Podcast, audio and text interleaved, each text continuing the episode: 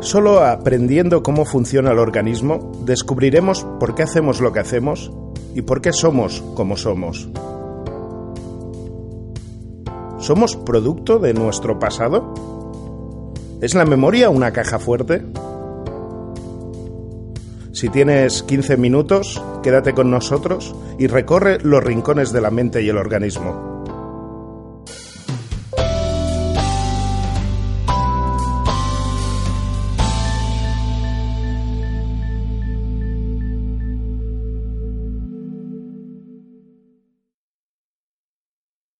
¿Os imagináis si fuerais a buscar las llaves y en ese momento recordarais todos los sitios donde habéis puesto las llaves durante toda vuestra vida? Sería complicadísimo encontrar las llaves, ¿verdad? La memoria es, es muy curiosa porque echa todo el tiempo mano del olvido para funcionar.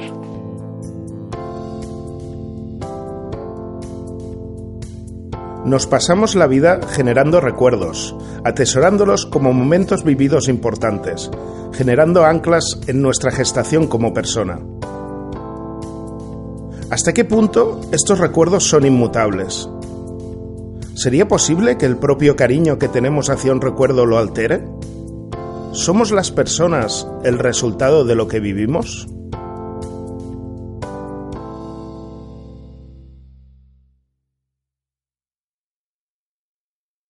Si nosotros miramos este, este tema de, de, la memoria, eh, normalmente vemos que hay una memoria a corto plazo, ¿no? que es esta de que llegas a un sitio y dices, ¿qué venía yo a hacer aquí? Y te quedas así, y te quedas así, te quedas así. La memoria a corto plazo sabemos que puede almacenar como mucho cuatro ítems, cuatro cosas a la vez, y cada minuto se borra. Y luego tenemos una memoria a largo plazo, que es, por ejemplo, la memoria que nos define como personas, toda nuestra biografía, todo lo que nos ha pasado, ese recuerdo que tenemos del campamento de verano, ese recuerdo de que esa persona mmm, no me cae muy bien por lo que me hizo, etcétera, etcétera. Cuando Karma me ha presentado, normalmente te presenta con tu pasado, con tu historia personal. David ha estudiado esto, David ha hecho lo otro, nació en no sé dónde, porque normalmente las personas nos tendemos a definir en base a la memoria. La primera idea que me viene a la cabeza es que pensamos que, la memoria es una caja fuerte, ¿no? Y la segunda idea que me viene a la cabeza, que se antepone a esa, es un experimento que un hombre que se llama Daniel Offer hizo hace más o menos en la década de los 60. Este experimento consistía en lo siguiente. Cogió a niños de 14 años y les hizo una serie de preguntas acerca de cuál era su deporte favorito, de cómo estaban en su familia, de qué trabajaba su padre, de qué gustos tenían, de sus tendencias religiosas y les volvió a preguntar lo mismo 34 años después. Nuestra lógica nos dice que esas respuestas que estas personas contestarían 34 años después acerca de lo que recordaban cuando tenían 14 deberían ser iguales, ¿no? Es decir, recapitulo, si yo ahora, por ejemplo, con 33 años contesto unas preguntas, bueno, cómo estoy, por ejemplo, en mi relación con mi pareja, o cuál es mi equipo de fútbol, o a qué partido he votado. Y dentro de 30 años me vuelven a preguntar, oye, cuando tenías 33, ¿a quién votaste? Yo supuestamente debería decir exactamente lo mismo. ¿Me seguís? Vale. Este hombre descubrió que no. ¿Eh? Y no era simplemente, como todos podemos imaginar, que fallaran algunos detalles. No, no eran los detalles. La gente recordaba que su equipo favorito era otro, la gente recordaba una relación con su familia completamente distinta. Entonces este hombre se quedó, ¿cómo, cómo funciona la memoria? O sea, ¿cómo puede ser esto? ¿Cómo puede ser que lo que yo recuerde realmente no pasara? Porque tengo la prueba y además escrita por mí.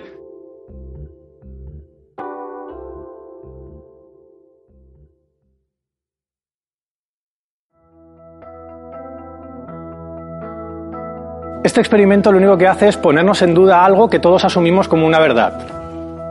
Esto que yo recuerdo fue así. Este hombre nos está diciendo, igual, la memoria no es una caja fuerte, sino que la memoria cambia con el tiempo. A mí esa idea me pone solo los pelos de punta, porque pone en peligro mi propia historia personal.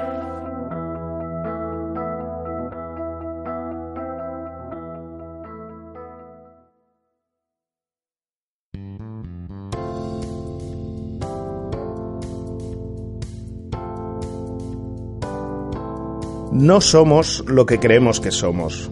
Nos estamos reinventando continuamente. Esto no significa que aquellos momentos no hayan pasado, sino que no ocurrieron como recordamos.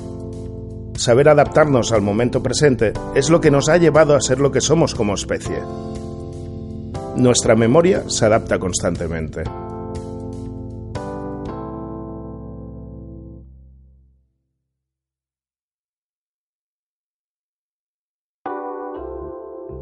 Vamos a hacer una serie de experimentos con los que queremos todos descubrir cómo funciona la memoria. Te voy a pedir una cosa muy sencilla. ¿Alguien puede contar 10 segundos con el móvil o con... ¿Sí? Bueno. Te voy a pedir que durante 10 segundos me digas todos los nombres de ciudades que puedas. Bueno, Yo, los, los que tú quieras. Cuando te digan ya. sin orden. bueno. Como tú quieras. Mira, Gerona, Barcelona, Tarragona, Castellón, Valencia, Alicante, Murcia, Almería, Málaga, Granada, Cádiz, Huelva. Nos hemos dado un recorrido por toda la costa. Está muy bien. 12. ¿Vale? Yo he contado 12. Ahora vamos a repetir exactamente lo mismo. Vas a tener 10 segundos. Te lo voy a poner más fácil. O sea, puedes decir lo que quieras. Y lo único que te voy a decir es que no pertenezcan a la misma categoría. Por ejemplo, no me digas colores. ¿Vale? Y repases todas las banderas que existen en el planeta. Y que sean cosas que no puedes ver. Cualquier cosa que te venga a la mente. Que no estés viendo, por ejemplo, hombre, mm, estoy aquí, no vale. Eh. ¿Colores? O sea, que no sea del mismo grupo, por ejemplo, no colores, no ciudades, no animales, que sea un variadito, cuando quieras. Ya. Oro, cesta, ah, lenguado, eh, Francia. Alturas. Cuatro. Es que, sí, vale, vale. Nos pasa, nos pasa a todos. Claro. ¿Qué, qué hemos, ¿Qué descubrimos con este experimento? ¿Cómo funciona la memoria? Asociando ideas. ¿Cuál es tu nombre? Luis. Luis ha cogido y ha dicho, vale, voy a decir ciudades, va, va, va, Barcelona, Tarragona, bu, bu, bu, bu, todo. Le he dicho a Luis, di lo que quieras. Oh, ah. Eso pone de manifiesto cómo funciona nuestra memoria. Nuestra memoria funciona asociando cosas.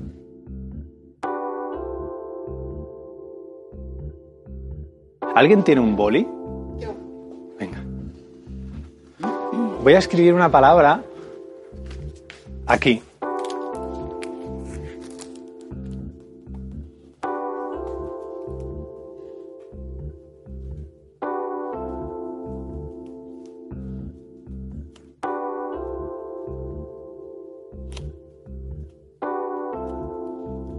Vale, necesito, no sé si un voluntario o una víctima, ya directamente. ¿De quién era el boli? No lo recuerdo. Vale. Voy a estar haciendo bromas sobre la memoria todo el rato, pero no hace falta que os riáis. ¿Alguien? Este es complicado. No, no, yo te digo. Es que yo me lo he apuntado porque si no, no me acuerdo. Eh, Te voy a pedir que retengas, te voy a decir unas letras y te voy a pedir que luego me digas el máximo número posible. ¿Qué letras? Sí, que puedas recordar. Yo te voy a decir unas letras en un orden y tú tienes que recordarlas. ¿En el mismo orden? Sí. C, D, I, R, L, O, C, O, O. Repito, ¿eh? C, D, I, R, L, O, C, O, O. Cuando quieras. C, D, I, R, L, C. Eh, ya está. Muy bien, ¿eh? Has acertado cinco. Yo normalmente acierto tres. y ahora vamos a repetir lo mismo haciéndolo de otra manera. C, O, C, O, D, R, I, L, O. C, O, C, O, D, R, I, L, O. Adelante. C, O, C, O, D, R, I, L, O. No tiene nada que ver con que sea cocodrilo. No, claro. Vale. ¿Veis cómo funciona? Es imposible que recordemos una secuencia. Son las mismas letras, ¿eh? Me lo he apuntado simplemente que he movido. Lo que pasa es que nuestro cerebro ha asimilado. Buenas. Las letras CO, CO, DRI, LO, cocodrilo, a un animal, tenemos una imagen. Y la otra manera, C, D, I, R, L, O, C, O. Para mi cerebro no significa nada. O sea, no tiene nada a lo que aso- asociarse, por lo tanto, no lo retengo.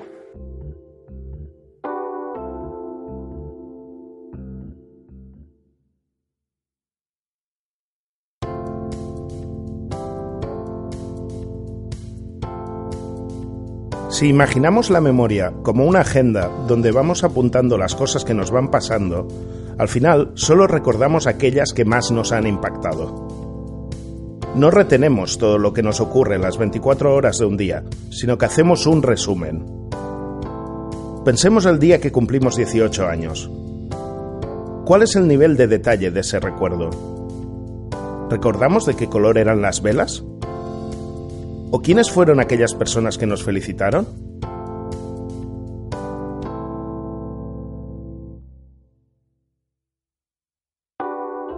¿No os habéis preguntado nunca por qué? Por ejemplo, si yo voy a recordar lo que hice hace tres meses y quiero recordar lo que hice cuando estaba comiendo, ¿por qué yo para recordar una hora de ese día no necesito una hora para recordarlo? ¿Me seguís? Si la memoria fuera perfecta y yo quiero recordar lo que comí cuando estaba en X sitio, yo tendría que recordar cada segundo para acordarme de cada detalle. Sin embargo, no funciona así. Ahora sí que, por ejemplo, os voy a contar el experimento que os decía antes que hice yo mismo. Cogí gente y les dije, vente con tu agenda. Entonces abrí la agenda por un día cualquiera de dos meses atrás. Vi, reunión con no sé quién. Quiero que me cuentes cómo fue este día de la reunión con no sé quién. Y la gente empezaba, bueno, a contar. Hice eso con 10 días distintos y obviamente lo hice con muchas personas. Normalmente se hace con muchas personas y si a todo el mundo siempre le sale el mismo resultado, ahí decimos, aquí hay un patrón. Y hay un refrán también que dice que donde hay patrón no manda marinero. Bueno, es un chiste malo. Entonces, ¿cuál es el patrón que yo encontré ahí? Casi todas las personas, su recuerdo duraba aproximadamente 20 segundos. Es decir, nosotros normalmente estamos, si nos portamos bien, 16 horas despiertos. Pues esas 16 horas del día que yo le había pedido que me contara, me lo resumían en 20 segundos. Pero todos los días y todas las personas. Entonces yo hice el siguiente cálculo. 16 horas son 57.600 segundos. Y esta persona me estaba resumiendo 57.600 segundos en 20 segundos. Entonces yo dije, vamos a ver, esta persona se está acordando del 0,034% de ese día. No se acuerda de casi nada. Me está resumiendo una experiencia de 16 horas en 20 segundos.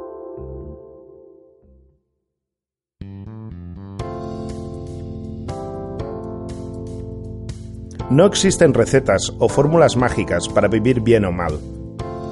En la memoria, así como en la vida, no hay blancos o negros, un recuerdo no es más que una herramienta de adaptación.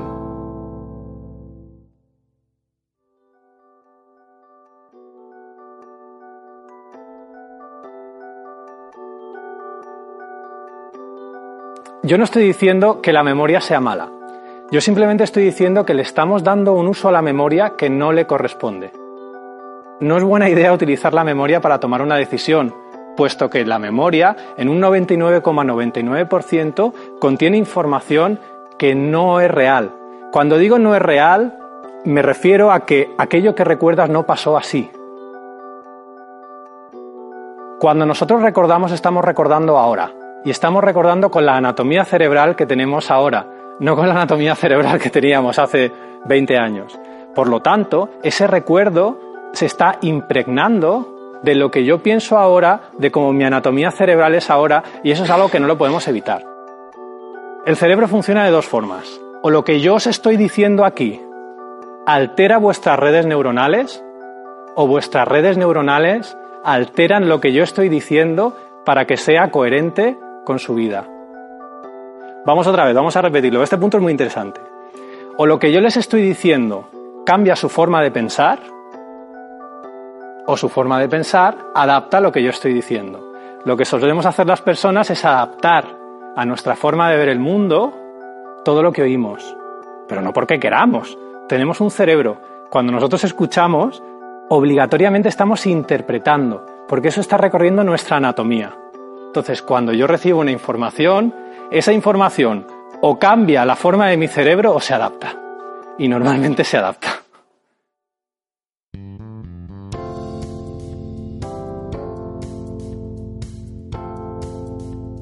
Nuestra realidad está formada como máximo de un 0,05% de la información existente en el entorno. Los recuerdos se reformulan en función de nuestras necesidades.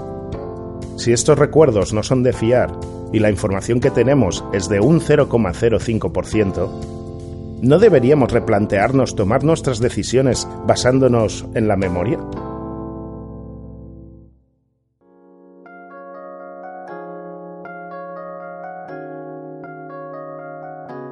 La ciencia no sirve para tener razón. La ciencia sirve para mirar el mismo problema desde un punto de vista distinto. Hay gente que te dice, ah, es que no sé qué, lo único que estamos hablando es, estamos analizando desde un punto de vista neurológico la memoria, nos estamos dando cuenta, entre comillas, que la memoria no es de fiar. La memoria no es que no sea de fiar, sino que cambia con el tiempo. La memoria es como es. La memoria no está intentando jugarnos una mala pasada. Ella es como es somos nosotros los que le estamos dando a la memoria un papel que no le corresponde. La memoria es una herramienta. Es una herramienta que nos sirve para relacionarnos y para hacer muchas cosas, pero no sirve para tomar decisiones. Para mí descubrir esto fue porque claro, o sea, al principio cuando no lo tienes muy integrado, pues tú vas por ahí y sigues tomando decisiones en base a la memoria, este me cae mal, este me cae bien, o es que eh, estoy cabreado por mi pareja porque ayer me dijo, pero claro, ahora ya lo pongo en duda. Porque aquello que yo recuerdo que ella me dijo, en un 99,99% no es verdad. Entonces iniciamos una guerra, no nos hablamos con la familia y esas decisiones están basadas en un 99,99% de mentira. Suelto esto ahí simplemente para que pensemos, ¿vale? Y para que en cada uno de vuestros cerebros haga lo que tenga que hacer.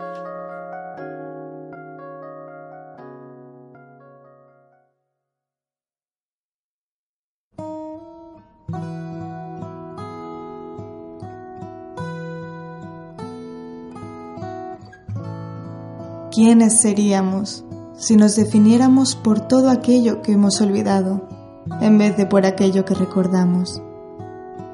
Se me olvidó recordarte y ahí nació el olvido. Tengo almacenes de memorias en la raíz de las pestañas y en cambio, cuántos universos de vivencias hibernando para siempre. Recuerdos fugaces que se nos escaparon de las manos. El beso sabor a cerveza del verano del 2003. Un teléfono sin WhatsApp. La risa de mi abuela. El concierto del router al conectar. Se me olvidó recordarte. Y contigo se desvanecieron mis angustias, mis miedos de leche, mis primeros no puedo. Pero también mi esperanza y la confianza ciega en el mundo cuando aún sabían utopía mis palabras. ¿Qué vidas paralelas vivimos en nuestros olvidos? ¿Qué recordaríamos si olvidáramos nuestra propia historia? La llamada que nunca devolviste. Los billetes sepultados en el bolsillo de una chaqueta antigua. La chica con la que compartiste un cigarro una noche de noviembre Cuántas memorias desterradas de tu biografía, olvidadas para siempre, perfilando tu verdad. ¿Qué recordará un recién nacido? Se me olvidó recordarte, te digo. Memoria o olvido. Tú en mi vida o mi vida sin ti.